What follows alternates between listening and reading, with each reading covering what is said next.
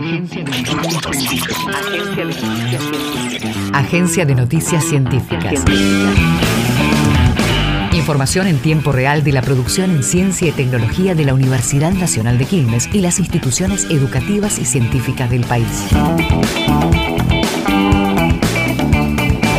Se termina el 2023 y desde la Agencia de Noticias Científicas de la UNQ repasamos algunos de los acontecimientos más relevantes del año para nuestra universidad. Un estudiante de la Escuela Universitaria de Artes ganó el Concurso Nacional de Música 2023. David Alejandro Barragán Antonio obtuvo el primer premio en la categoría Composición con medios electroacústicos. Gracias a la obra Espejo, Metal Líquido, compuesto en las aulas de la universidad, el colombiano radicado en Argentina se subió a lo más alto del podio y recibió 350 mil pesos. Biotecnólogas desarrollan un producto que elimina el glifosato del agua y los alimentos. A través de una técnica conocida como bioremediación, ayudan a degradar de forma natural este insumo destinado al agro que puede ser perjudicial para el ambiente y la salud humana.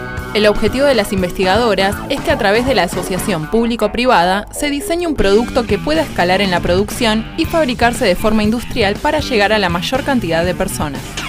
Especialistas desarrollan una herramienta digital interactiva para la toma de decisiones educativas en Buenos Aires. La plataforma tecnológica brinda información valiosa como la oferta completa de carreras universitarias, la cantidad de estudiantes y egresados.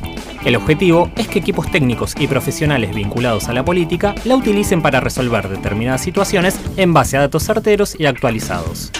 Investigadores crean un estetoscopio de simulación virtual para aprender enfermería. Su costo podría equivaler a una décima parte de los productos importados y el objetivo es que llegue a todas las universidades del país. El equipo permite realizar las prácticas a través de muñecos y pieles ficticias con sonidos que se asemejan a los cardíacos y respiratorios. El fin es reducir al máximo el margen de error y llegar con los saberes consolidados a la hora de hacerlo con personas de carne y hueso.